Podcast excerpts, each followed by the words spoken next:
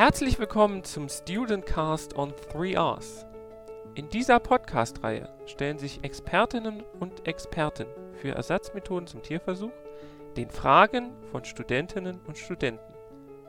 Als Teil unseres forschungsorientierten Lehrkonzepts an der Freien Universität Berlin betreuen Vivian Kral und ich, Christian Zoschke, diesen Podcast redaktionell. Das Interview führen Studentinnen und Studenten, an die wir nun das Wort übergeben.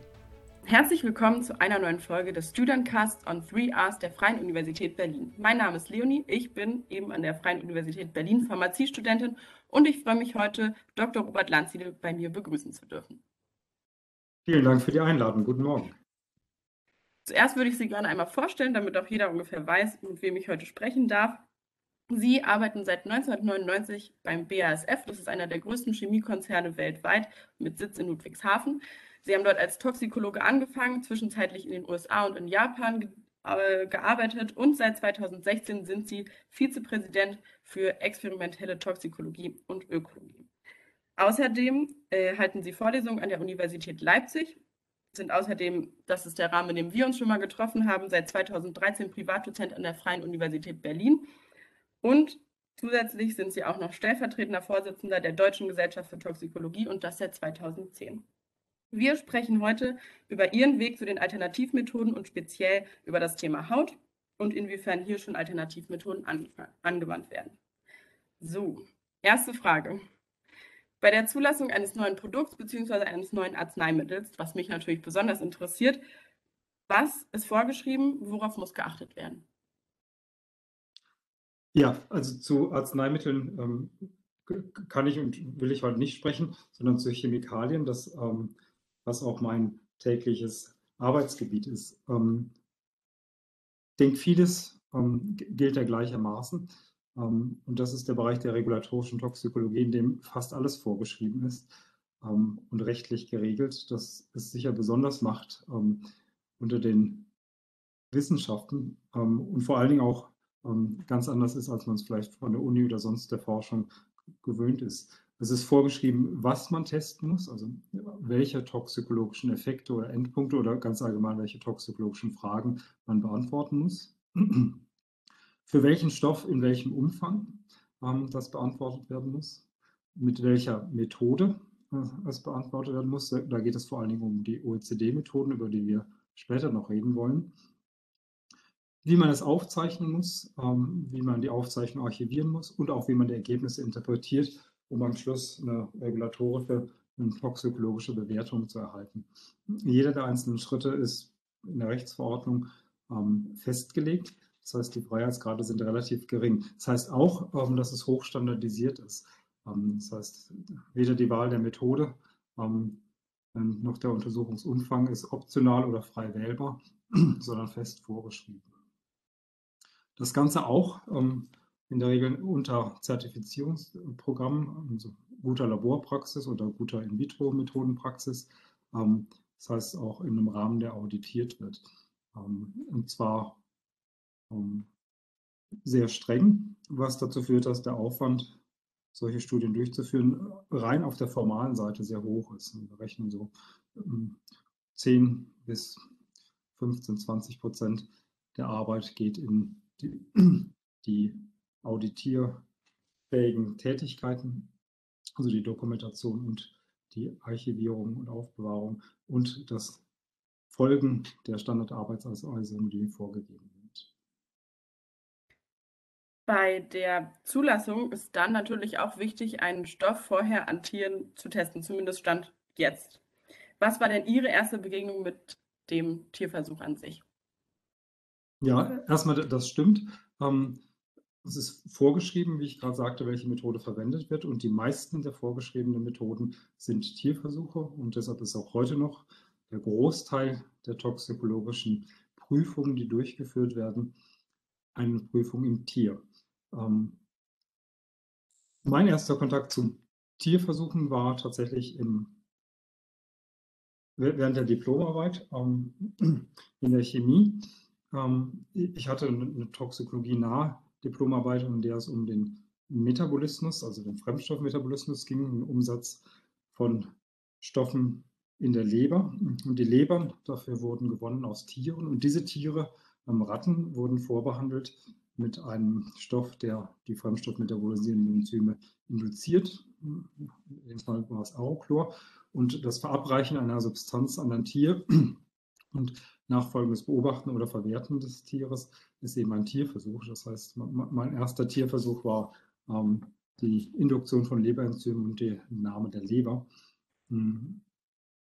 Dann eine ganze Weile nichts, weil ich während meiner Promotion tatsächlich ähm, gearbeitet habe mit Alternativmethoden ähm, und da zur Gentoxizität und auch zum Fremdstoffmetabolismus. Ähm, damals relativ neu, ähm, statt Lebern zu nehmen, ähm, wurden heterolog exprimierte Enzyme genommen, also Enzyme, die zum Beispiel in Bakterien, humane Enzyme oder Rattenenzyme, die in Bakterien exprimiert wurden. Mhm. Als ich dann bei der BSF anfing zu arbeiten und insbesondere seit 2006, seit ich experimentell arbeite, äh, habe ich äh, eine Einheit übernommen, die sehr viele Tierversuche durchgeführt hat, ähm, und zwar Augenreizwirkung, Hautreizwirkung an Kaninchen, ähm, Allergietestung an Meerschweinchen ähm, und auch akute orale Toxizitätsstudien an Ratten. Eine Vielzahl von Versuchstieren, die verwendet wurde. Das war 2006 und auch ziemlich schnell die Idee kam, dass man manches vielleicht gar nicht am Tier testen muss. Ähm, ich glaube, unsere, eine der ersten Ideen, die natürlich schon im, im Schwange war, zu der Zeit war, dass wenn man zum Beispiel eine Hautreizwirkung durchführt, man von dem ganzen lebenden Kaninchen ja eigentlich nur an dem Stück Haut interessiert ist, das mit der Substanz exponiert wird und der Rest des Kaninchens eigentlich zum Versuch nicht beiträgt. Und äh, drängte sich ja geradezu auf, zu denken, kann man das nicht ohne Kaninchen machen, nur mit dem Stück Haut. Und das war ja tatsächlich auch die erste erfolgreiche OECD-Methode, die von anderen entwickelt wurde und auch schon relativ weit war, als ich um, zu den Tierversuchen in der regulatorischen Toxikologie kam. Aber von da ging es eben weiter mit weiteren Methoden, die ähm, sich angeboten haben, Tierversuche zu ersetzen. Das heißt, Ihr erster Berührungspunkt mit Alternativmethoden war nach der Diplomarbeit oder während der Diplomarbeit? Genau, was ich geschildert hatte, war die Diplomarbeit, ähm, aber da natürlich in sehr geringem Umfang und ähm, eine äh, Leberenzyminduktion und Leberentnahme ist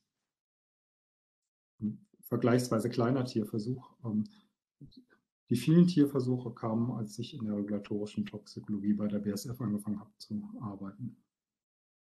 Und was waren dann Ihre Beweggründe, sich in die Richtung Alternativmethoden zu engagieren? Weil das ist ja jetzt schon das, wo Sie das meiste Herzblut, würde ich sagen, reinstecken, oder? Ja. ähm, ich, ich, vielleicht so dreierlei. Da bin ich natürlich von Hause aus eher Chemiker und de denke, vieles kann man ähm, vielleicht auf molekularer Ebene eher erklären. Man braucht nicht immer einen Tierversuch, das vielleicht so ganz grundsätzlich. Das Zweite ist es, ähm, ähm in der Diplomarbeit nicht so sehr, aber die Vielzahl der Tierversuche, die durchgeführt wurden, und 2006 war es praktisch alles im Tierversuch gemacht. Es gab regulatorisch anerkannt ähm, so gut wie keine Alternativmethoden. Aber sicher auch die Überzeugung, dass das besser gehen muss. Ähm, und natürlich auch zum Teil ähm, das Tierleid, was damit einhergeht. Und das Dritte, ich glaube auch ein ganz starker Beweggrund ist, dass man es einfach auch besser machen kann. Ähm, dass manches einfach besser untersucht werden kann, als es im Tierversuch möglich ist. Und ich glaube, so auf der Grundeinstellung, dass es vieles molekular, mechanistisch vielleicht interessanter, besser gemacht werden kann, dass man ein besseres Verständnis für Vorgänge haben kann und damit noch Tierleid vermeiden kann. Ähm, das Treiber ein großer Treiber. Ich glaube auch wirklich einen Innovationstreiber zu denken. Ähm, wir machen es, wir machen seit so seit 40 Jahren und das geht eigentlich besser, war, war ein großer Treiber, es ähm, voranzutreiben.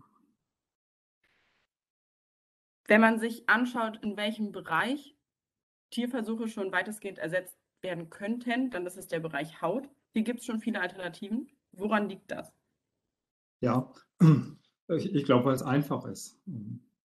Und es gibt tatsächlich zwei Bereiche, in denen es relativ weit fortgeschritten ist, und das ist Haut und Auge ähm, und bei der Gentoxizität und Muttergenität. Und ich glaube, das sind die beiden Gründe, ähm, ähm, die den Ersatz tatsächlich einfach oder schnell erfolgreich machen.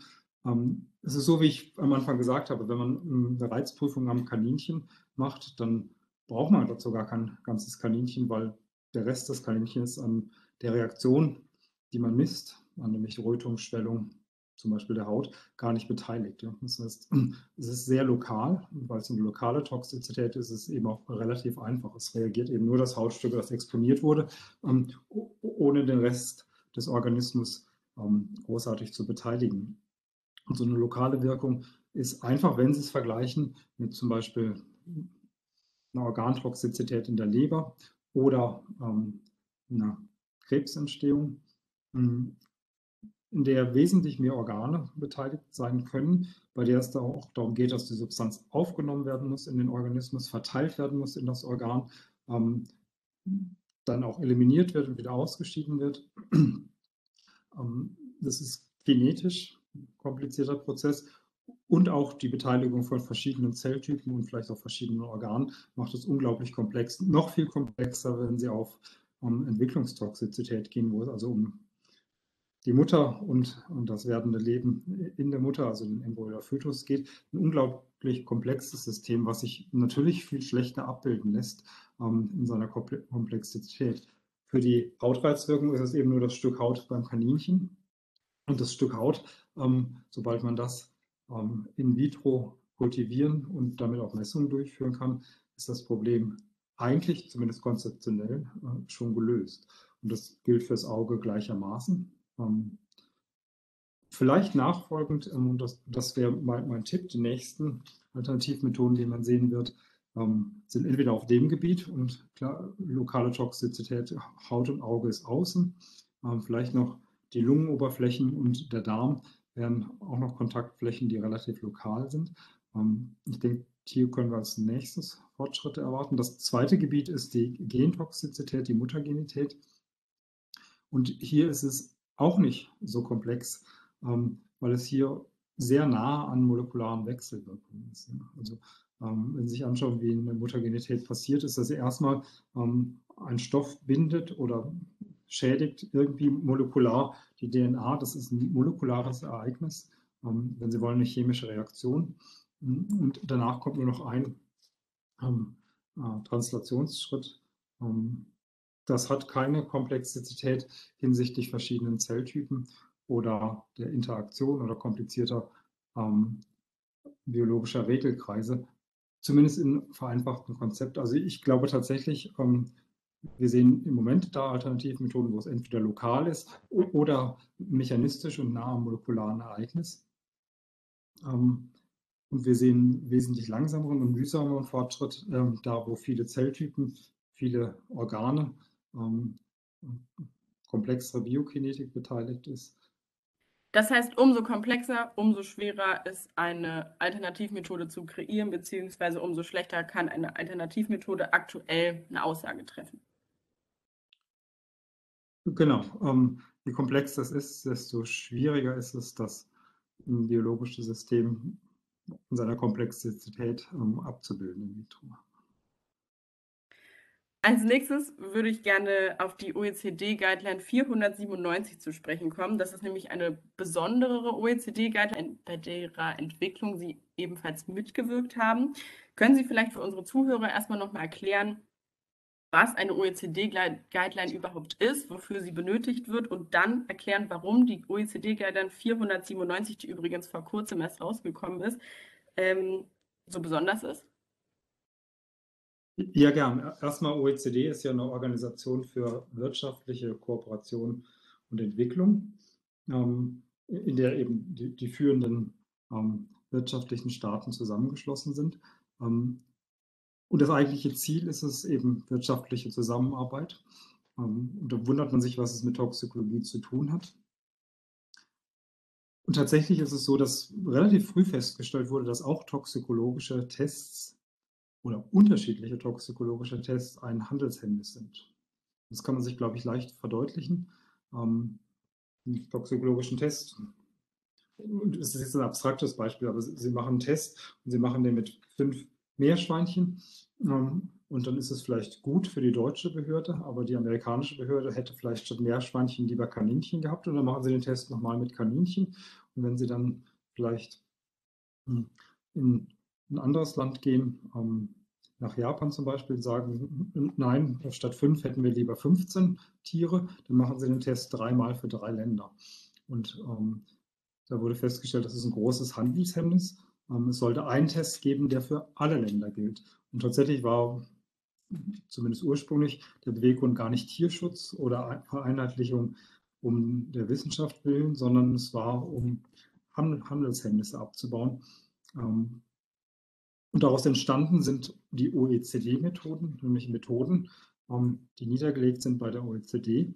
Wenn man nach dieser Methode einen Test durchführt und zusätzlich die Testdurchführung nach guter Laborpraxis durchführt und dokumentiert, dann muss jedes Mitgliedsland der OECD die daraus gewonnenen Daten auch akzeptieren und kann nicht sagen, ich hätte lieber einen anderen Test. Ähm, das hat dazu geführt, dass tatsächlich das Handelshemmnis entfallen ist. Es hat auch dazu geführt, dass Tierversuche nicht doppelt gemacht werden, in immer verschiedenen Variationen je nach Land. Also tatsächlich äh, vielleicht, ähm, man müsste es mal nachzählen, einer der größten Tierschutzbeiträge überhaupt, diese Standardisierung. Es hat auch dazu geführt, dass es eine Liste gibt von Methoden, die eben standardisiert und international anerkannt sind. Und bevor das passiert, ähm, ähm, ist ein langer Prüfprozess. Ähm, das heißt, es sind Methoden, die relativ gut ausgearbeitet sind, von deren Leistungsfähigkeit alle OECD-Mitgliedstaaten auch überzeugt sind. Das hat dazu geführt, dass es eine Liste gibt von OECD-Methoden, ähm, nicht nur für Toxikologie, aber wir sprechen über die Humantoxikologie und das ist die 400er-Liste, also alle, die mit vier ähm, anfangen, betreffen die Humantoxizität.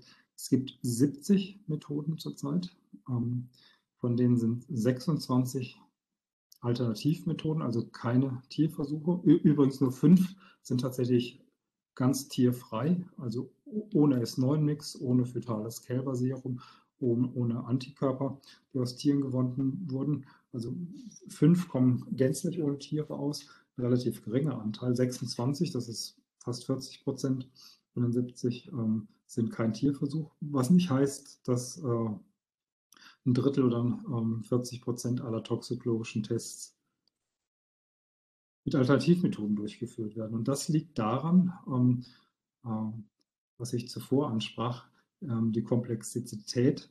Es ist tatsächlich so, ähm, dass in der Toxikologie ja grundsätzlich zwei, wenn man noch die datenreichen Methoden, ähm, also die Methoden, die auf vorhandenen Daten basieren, hinzuzählt, drei grundsätzliche Ansätze haben. Aber experimentell haben wir tatsächlich den Tierversuch und die Alternativmethoden, was in der Regel Zellkulturen oder Gewebekulturen sind. Und klar, ein, ein Tierversuch hat den großen Vorteil, dass es ein Gesamtorganismus ist in seiner ganzen Komplexität, hat den großen Nachteil, dass es eben kein Mensch ist und den noch größeren Nachteil, dass es eben mit Tierleiden verbunden ist. Ähm, die Alternativmethoden mit den Zellen und Geweben hm, haben den großen Nachteil, dass sie überhaupt gar nicht so komplex sind, immer nur einen kleinen Teil von einem Gesamtorganismus abbilden, aber natürlich den Vorteil, dass sie ähm, Menschen stammen können, also es keinen Speziesunterschied gibt und den ganz großen Vorteil eben, dass es eben keine Tierversuche sind. Ähm, aber Sie sehen, beide Modelle haben so ihre Nachteile. Einmal die falsche Spezies, einmal die zu geringe Komplexität. Und letzteres bei In-vitro-Methoden ähm, kann man dadurch ausgleichen, oder vielleicht ist Ausgleichen das falsche Wort, aber durch die Kombination mehrerer In-vitro-Methoden kann man eben auch komplexere Fragen beantworten. Und das geht tatsächlich bei der Hautreizwirkung los. Die Haut kann ja auf verschiedene Weise geschädigt werden. Regulatorisch unterscheidet man zwischen einer Reizwirkung, also Rötung, Schwellung, Schmerz, ähm, also ein Entzündungsgeschehen, und einer Vollschädigung, ähm, das heißt mit Nekrose, die letztlich auch nicht wieder ohne Defekt abheilt, also in der Regel eine Narbenbildung. Und dann sprechen wir von einer Ätzwirkung. Und tatsächlich gibt es zwei In-vitro-Methoden, eine für die Reizwirkung, eine für die Ätzwirkung. Und das ist noch ein relativ einfacher Fall. Aber Sie sehen, ähm, wenn man zwei In-vitro-Methoden kombiniert, äh, kann man den einen Tierversuch, in dem Fall die Reizwirkung an der Haut des Kaninchens, ersetzen. Und das ist die Strategie. Ähm, wenn wir In-vivo-Ergebnisse gut abbilden wollen, brauchen wir vermutlich mehrere In-vitro-Tests, die wir miteinander kombinieren. Das als Konzept ist schon länger bekannt. Ähm, was es in der OECD nicht gab, es gab Methoden, es gab Tierversuchsmethoden die gibt es immer noch. Es gibt In-vitro-Methoden, die gibt es natürlich auch, ich habe es Ihnen gesagt, es sind 26. Ähm, was es nicht gab, ist ähm, eine Test-Guideline, die sagte, wie man diese In-vitro-Methoden kombiniert.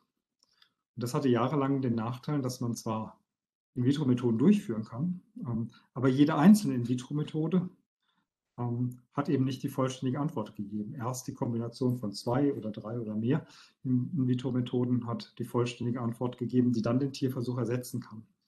Anerkannt waren aber nur die einzelnen Methoden, nicht die Kombination, was dazu geführt hat, dass in der OECD es zwar Methoden gab, aber Mitgliedstaaten sich schwer getan haben, eine Kombination anzuerkennen, weil nicht klar war, ähm, wie so eine Kombination aussehen kann, was man kombinieren muss und vor allen Dingen, wie man mit drei einzelnen Ergebnissen ein Gesamtergebnis erzielt. Relativ klar, wenn man drei In-vitro-Methoden durchführt und alle drei sind positiv, ist das Gesamtergebnis wohl positiv. Und auch wenn alle drei negativ sind, ist es sicher negativ. Die Frage ist, ähm, was passiert, wenn zwei positiv und einer negativ ist oder wenn einer unklar ist. Ähm, auch welche Methoden man kombinieren muss, ob man zwei, drei, äh, welche, all diese Fragen waren regulatorisch nicht geklärt, was ein großer Nachteil war für, Tier, äh, für tierversuchsfreie Methoden. Und das wird erstmalig behoben mit der von Ihnen angesprochenen OECD Guideline 497. Das erste Mal, dass die OECD festgelegt hat, wie verschiedene Methoden kombiniert werden müssen, um einen Tierversuch zu ersetzen. In dem Fall sind es drei Methoden, die, ersetzt, äh, die kombiniert werden, um die Hautsensibilisierungsprüfung zu ersetzen. Und Hautsensibilisierung ist relativ komplexer, wiewohl noch einigermaßen lokaler Effekt, nämlich ähm, an der Haut. Beteiligt sind aber tatsächlich verschiedene Zelltypen und auch verschiedene Organe.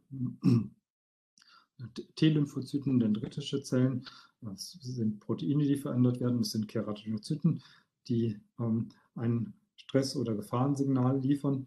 Hm, um all das abbilden zu können, hat man in der modernen Toxikologie die Adverse Outcome Pathways angefangen zu definieren. Also die Wege, über die ein molekulares Ereignis sich später zeigt ähm, als toxischer Effekt am Gesamtorganismus. Das molekulare Ereignis bei der Sensibilisierung ist die Reaktion eines niedermolekularen Stoffs mit einem Protein in der Haut, ähm, das dann ähm, als fremd wahrgenommen werden kann. Ähm, das machen in der Haut beispielsweise dendritische Zellen. Wenn hinzu kommt, dass nicht nur ähm, in der Haut wahrgenommen wird, dass es etwas Fremdes, fremdes Protein gibt, sondern das auch verbunden ist mit einer gewissen Schädigung der Haut, einem Stress in der Haut, einer Gefahr, ähm, dann fängt das Immunsystem an zu reagieren. Ähm, die Reaktion passiert im Lymphknoten ähm, und da werden die Zellen gebildet, die bei einem zweiten Kontakt ähm, die Immunreaktion hervorrufen. Also bekämpft wird tatsächlich das vermeintlich Gefährliche, weil hautschädigende und fremde Protein, das entsteht, wenn eine Chemikalie in der Haut mit Proteinen reagiert. Das ist dann die immunologisch vermittelte Entzündung, die wir als Allergie, äh, allergische Kontaktdermatitis wahrnehmen. Ähm, wenn ich es erzähle, merken Sie, dass das ein komplexer Prozess ist. Im Adverse Outcome Pathway versucht man eben die einzelnen Schritte zu identifizieren.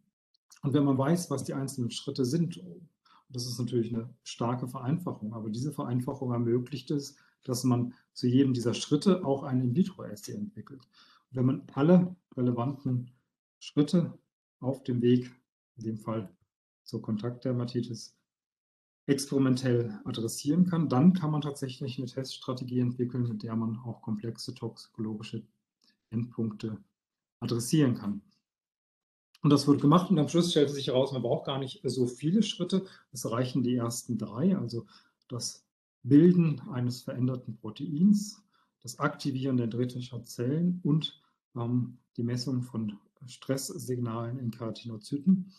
Ähm, mit den drei Essays kann man eine gute Vorhersage über die Hautsensibilisierung machen.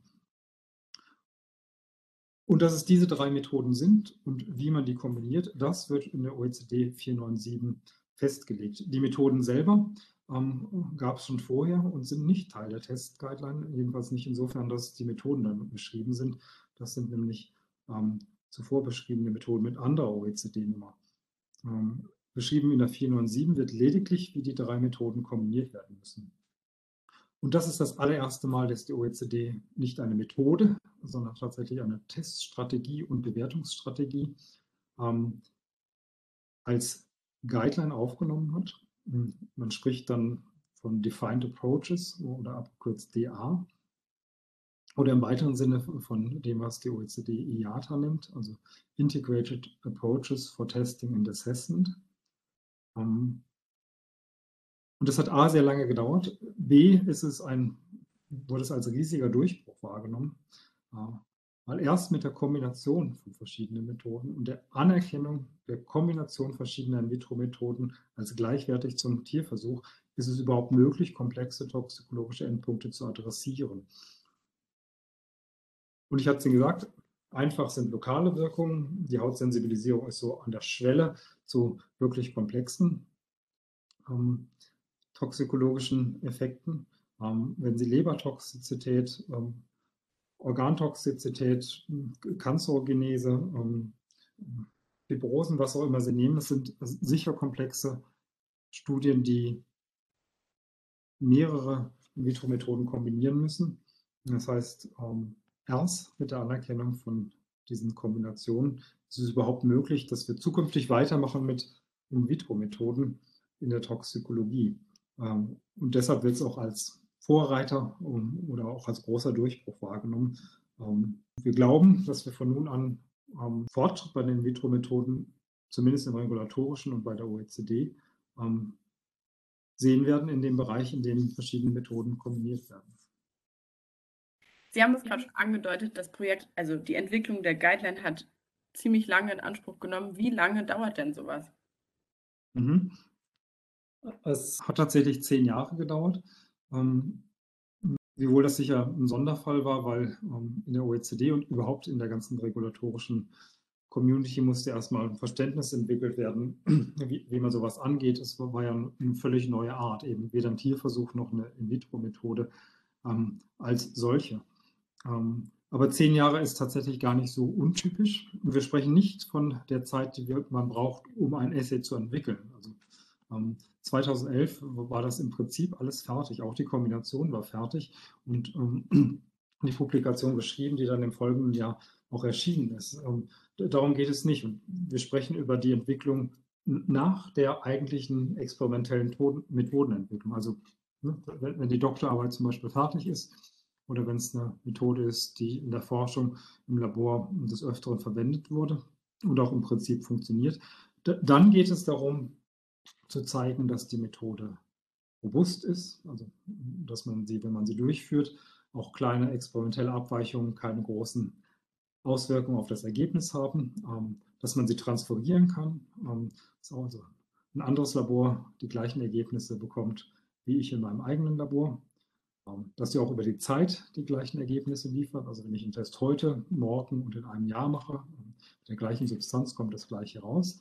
Ähm, das klingt trivial, ist aber tatsächlich äh, da, wo ganz viele Methoden scheitern. Die sind nicht robust genug oder nicht gut transferierbar, funktionieren eigentlich nur in einem Labor oder funktionieren nur mit einem Doktoranden oder einem Laboranten. Hm. Dann kommt das Zweite, ich muss nachweisen, dass die Methode auch einen prädiktiven Wert hat, dass das, was ich daraus ablese, tatsächlich mir hilft, die Toxizität im Menschen vorherzusagen. Und auch bei der Prädiktivität ähm, ist es durchaus das so, dass viele Methoden irgendwann einmal scheitern.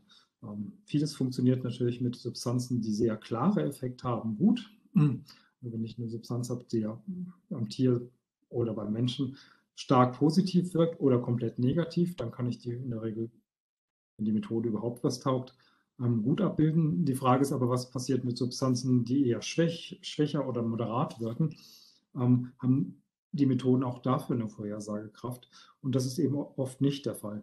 Ähm, all dieses wird in Ringstudien untersucht, das heißt mehrere Labore unter hochstandardisierten Bedingungen mit verblindeten Testsubstanzen, testen relativ viele Testsubstanzen.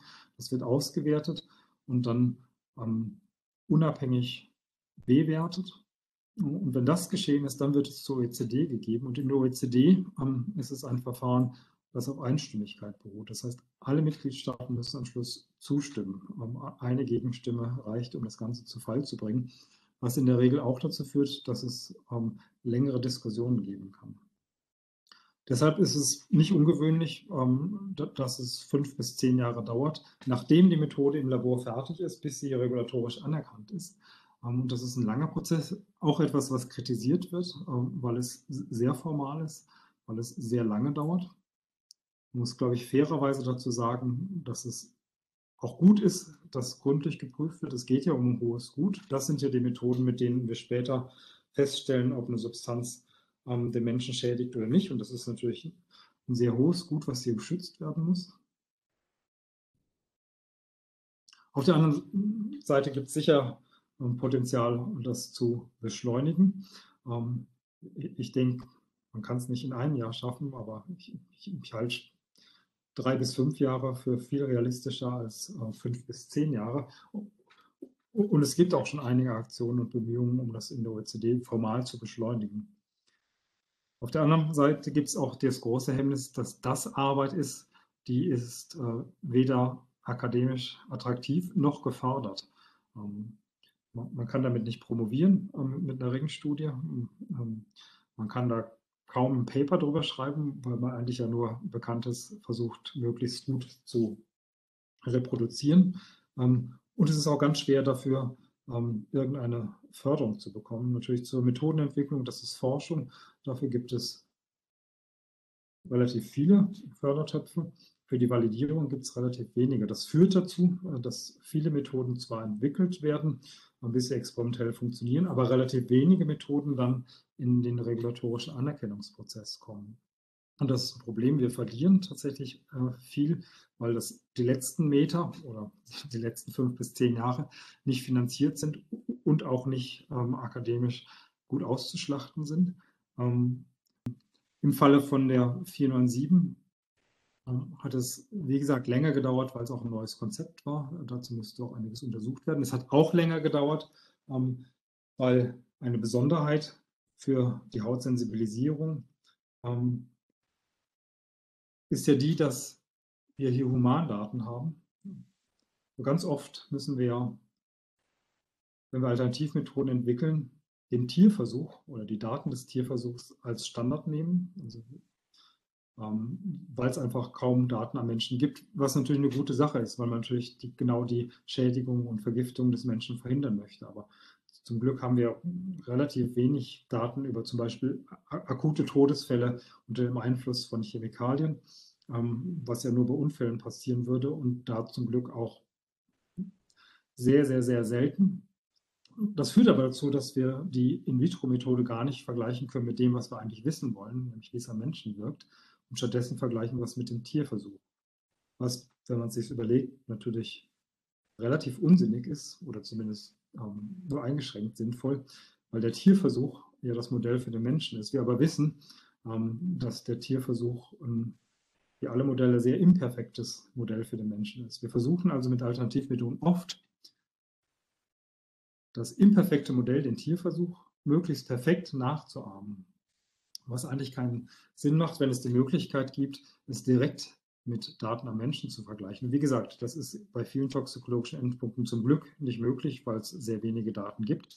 Bei Allergien ist es natürlich so, dass es am Menschen getestet wird. Es gibt relativ viele Humandaten.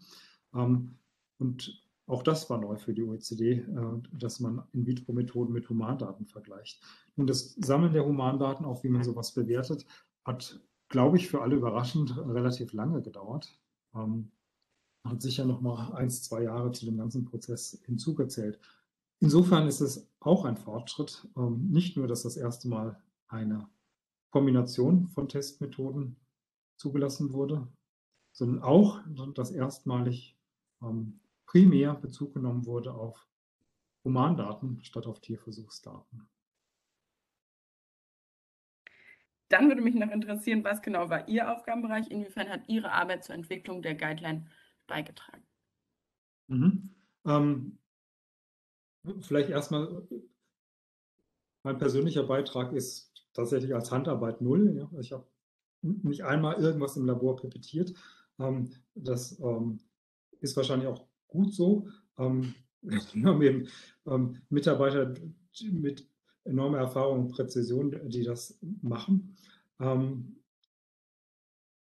wir hatten 2008 hm, angefangen, uns für die In-vitro-Methoden für Hautsensibilisierung zu interessieren und auch geschaut, so machen wir es immer, was es auf dem Markt gibt, ähm, welche Methoden entwickelt wurden und welche wir davon für aussichtsreich halten. Wir haben an die 30 Methoden von Unis oder anderen Firmen entwickelt, uns angeschaut und dann eben eine Auswahl getroffen. Ähm, eine von den Methoden haben wir selbst entwickelt, ähm, nämlich die, wie Keratinozyten gestresst werden. und haben aus diesen 30 Methoden, von denen eine von uns selbst entwickelt war, drei ausgesucht, die wir für erfolgsversprechend halten, hielten und die kombiniert zu einer Teststrategie. Und das war 2011 und damals hatten wir gedacht, mit den drei Methoden kann man Vorhersagen über die Sensibilisierung machen, die mindestens so gut sind, wie der Tierversuch auch Vorhersagen machen kann. Und das äh, haben wir veröffentlicht 2012. Ähm, und tatsächlich diese Testkombination äh, ist auch das, was später die Test-Guideline wurde. Und vielmehr die OECD 497 Guideline, das ist ja keine Test-Guideline, sondern eine ähm, Teststrategie-Guideline. Mhm. Das heißt, ähm,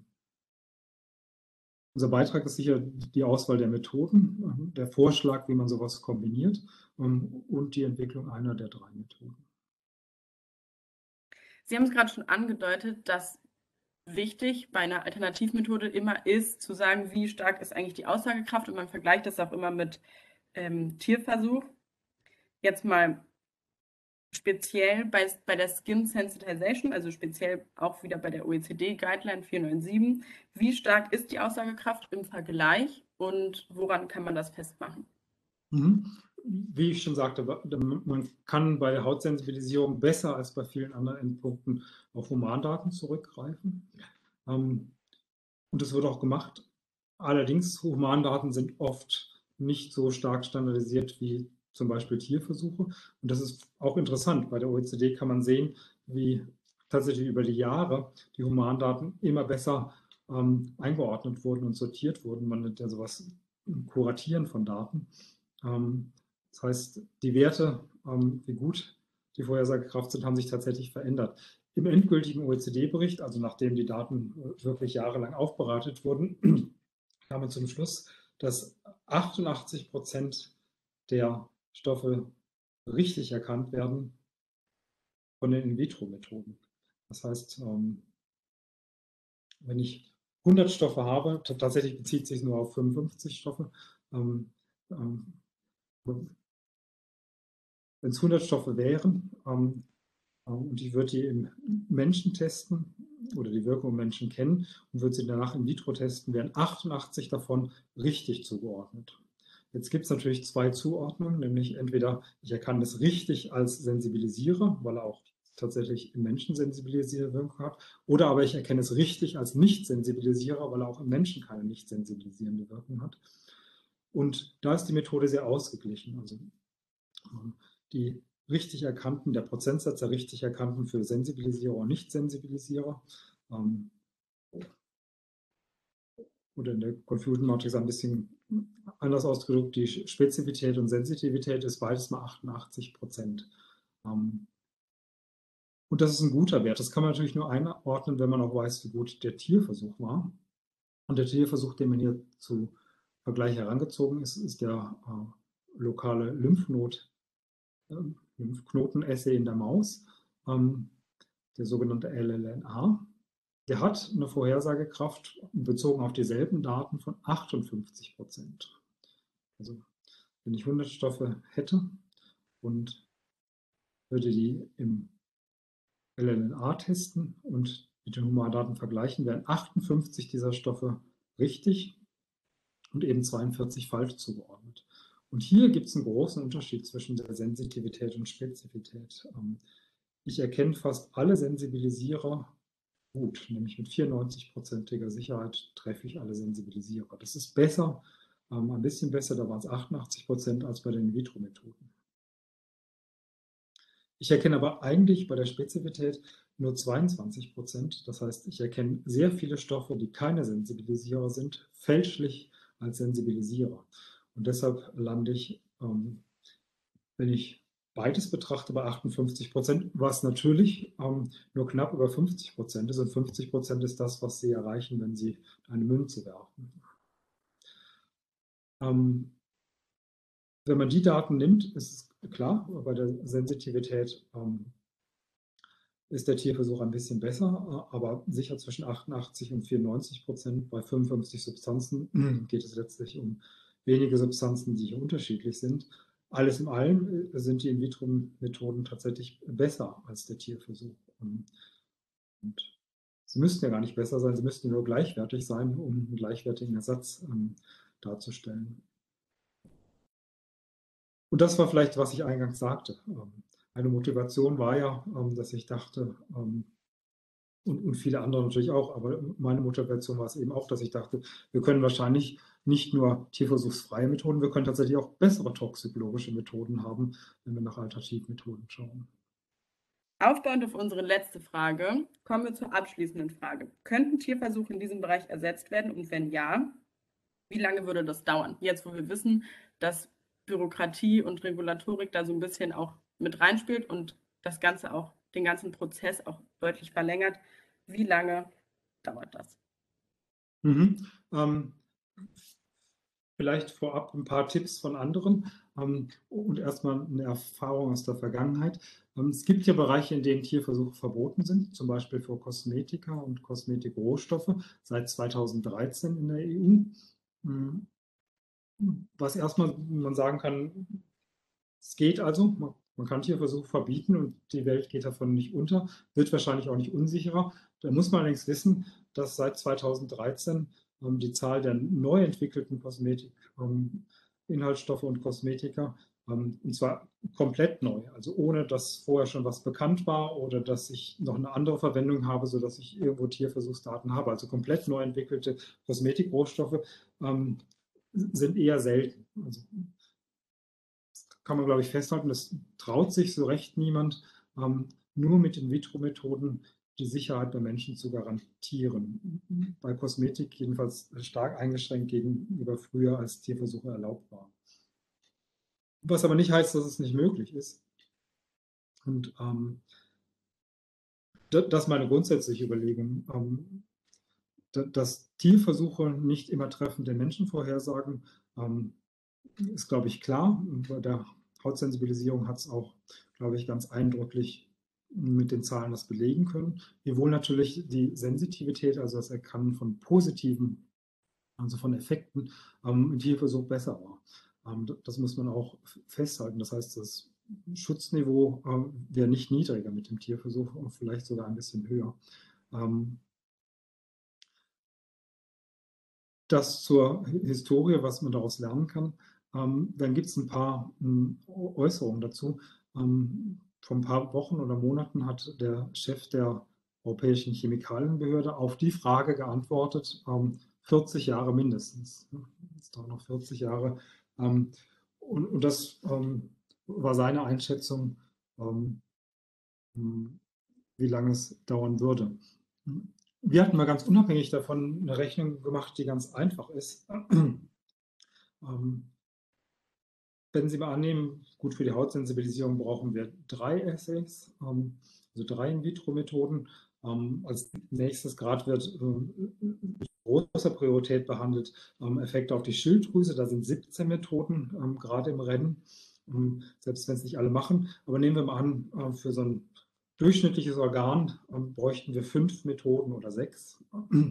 Ähm, um das zu adressieren, was sicher bei komplexen toxikologischen Endpunkten, wenn man sich vorstellt, wie viele verschiedene Zelltypen es gibt und wie viele verschiedene Reaktionen es geben kann im Organ, gar nicht viel ist. Also sagen wir, es wären sechs ähm, Methoden nötig. Ähm, und in der toxikologischen Prüfung werden ähm, so das, der Standardtierversuch und auch ähm, das, woraus wohl die meisten toxikologischen Informationen gezogen werden, sind in der Regel die 90 Tage ähm, in der Regel oralen oder Inhalationsstudien. Und da werden mindestens 33 Organe untersucht.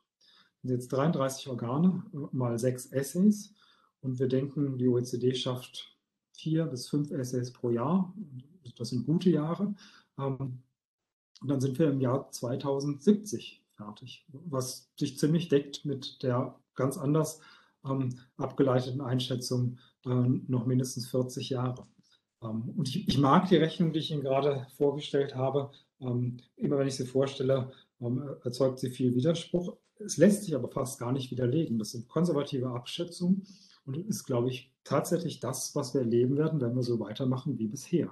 Also, wenn wir versuchen, ähm, toxikologischen Effekt für toxikologischen Effekt mit zwei, drei, vier, fünf In-vitro-Assays zu adressieren, ähm, eine Test-Guideline machen, ähm, äh, einen Defined Approach machen und den auch zur Guideline machen, dann wird das einfach so lange dauern. Es sei denn, die OECD beschleunigt das äh, in Größenordnung. Oder aber wir hätten einen völlig neuen Ansatz. Also man muss sich, glaube ich, klar machen, so wie wir es bisher machen, wird es sehr lang dauern. Oder aber wir finden einen ganz anderen Ansatz, um Tierversuche zu ersetzen. Und ich glaube, das ist auch die Antwort auf die Frage. Ähm, es wird lang dauern nach dem bisherigen Schema. Ich glaube, das möchte niemand. Deshalb bin ich relativ optimistisch, dass es einen ähm, Durchbruch geben wird für einen anderen Ansatz. Ähm, der ist vielleicht gar nicht so sehr ähm, wissenschaftlich beschränkt. Es muss A, ein politischer Wille da sein und irgendwann eine Regulierung geben. Und B, muss man einen Vorschlag haben, ähm, wie man es denn machen kann, außer dem mühsamen Weg ähm, Essay, Validierung, OECD und das eben ähm, ungefähr 200 Mal, ähm, bis ich überhaupt nur eine subchronische Studie ersetzen kann. Und ein paar Ansätze gibt es. Ähm, ähm, einer ist das Gruppieren. Und, äh, Gruppieren ist eine Idee, die vielleicht auch auf der Hand liegt. Wenn ich 20 Substanzen habe und meine, die würden alle ähnlich wirken, ähm, dann brauche ich eigentlich nur toxikologische Daten von einer Substanz und kann die anderen 19 einfach annehmen, dass die die gleiche Wirkung haben. Ähm, und jetzt haben wir natürlich durch REACH, durch 100 Jahre Toxikologie relativ viele Daten. Ähm, das heißt, mit Gruppieren kann ich vermutlich sehr, sehr weit kommen. Und die Frage ist nur, ähm, wie finde ich heraus, dass die Substanzen sich so ähnlich sind, dass ich annehmen kann, dass sie toxikologisch gleich sind. Und das kann ich natürlich über die Struktur machen. Ähm,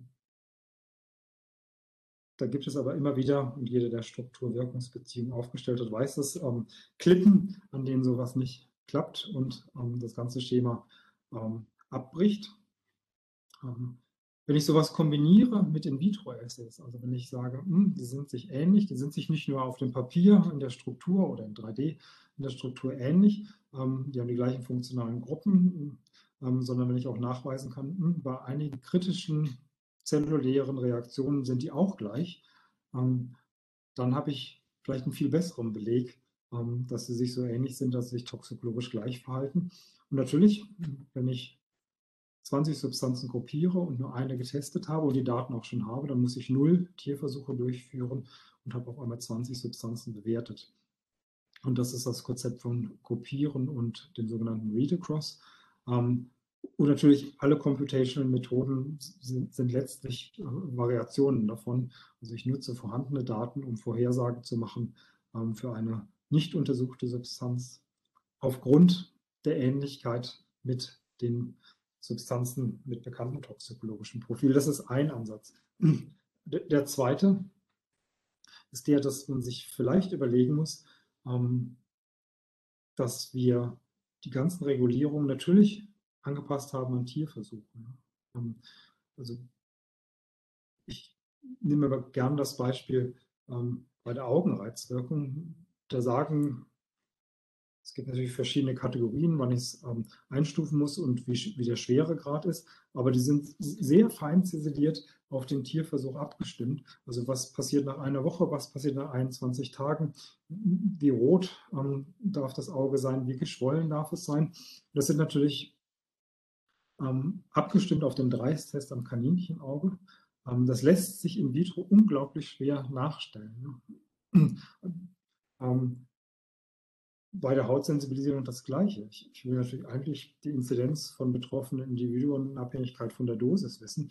Messen tue ich in vitro aber ganz andere Dinge. Ich, ich messe eine Stressreaktion, ich messe eine Reifung von dendritischen Zellen. Das lässt sich eigentlich, in dem Fall ließ es sich gut übersetzen, aber eigentlich ähm, ist es eine relativ große Mühe, so zelluläre und molekulare Ereignisse auf äh, den Adverse Outcome Pathway zu übertragen.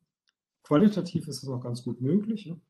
Ne? Das korreliert mit Hautsensibilisierung. Wenn ich dann auch noch Dosen ins Spiel bringe und die ganze Kinetik und Dosis-Wirkungsbeziehung, wird es sehr schwer. Ähm, das heißt, eine andere Überlegung ist die, ob man die Regulierung nicht an die In-vitro-Methoden anpassen müsste und nicht immer die In-vitro-Methoden an die Regulierung.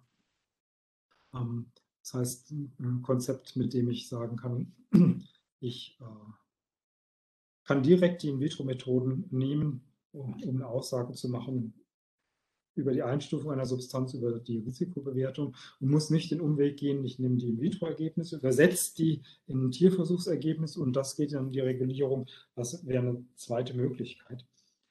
Und alle möglichen ähm, Variationen dazwischen.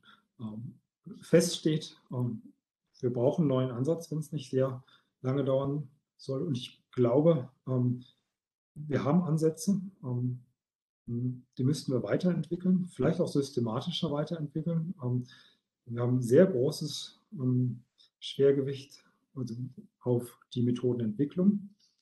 Sehr wenig wird geforscht, was die Übertragung der Dosis, also nicht des Effektes, sondern der Dosis angeht, also die, ganze ähm, In-vitro, In-vivo-Extrapolation von Dosen ist relativ unterentwickelt. Auch das ganze quantitative Erfassen von Effekten in vitro ähm, relativ stark unterentwickelt.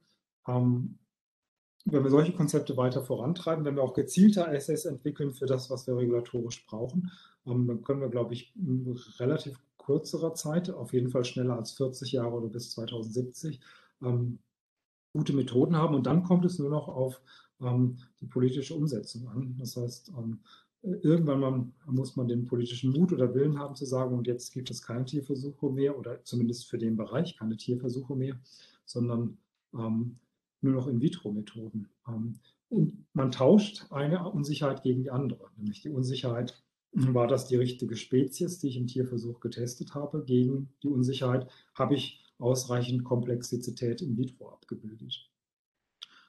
Sehr schwer zu sagen, welche Unsicherheit die größere ist. Ich glaube, der Unterschied muss nicht groß sein, vielleicht auch gar nicht existieren. Tatsache ist, bei Tierversuchen sind wir mit der Unsicherheit, die aus den verschiedenen Spezies entspringt, sehr vertraut, seit 100 Jahren vertraut und deshalb fühlen wir uns relativ wohl damit. Bei In-vitro-Methoden nicht. Es geht also tatsächlich auch um Vertrauensbildung und dann sollte das möglich sein. Dann danke ich Ihnen für das für mich und hoffentlich auch für unsere Zuhörer sehr interessante Gespräch. Ja, und Ihnen vielen Dank für die Einladung und dass ich die Gelegenheit hatte. Dieser Podcast ist Teil von 3rsinfohub.de, der Plattform für Medien zu Ersatzmethoden zum Tierversuch.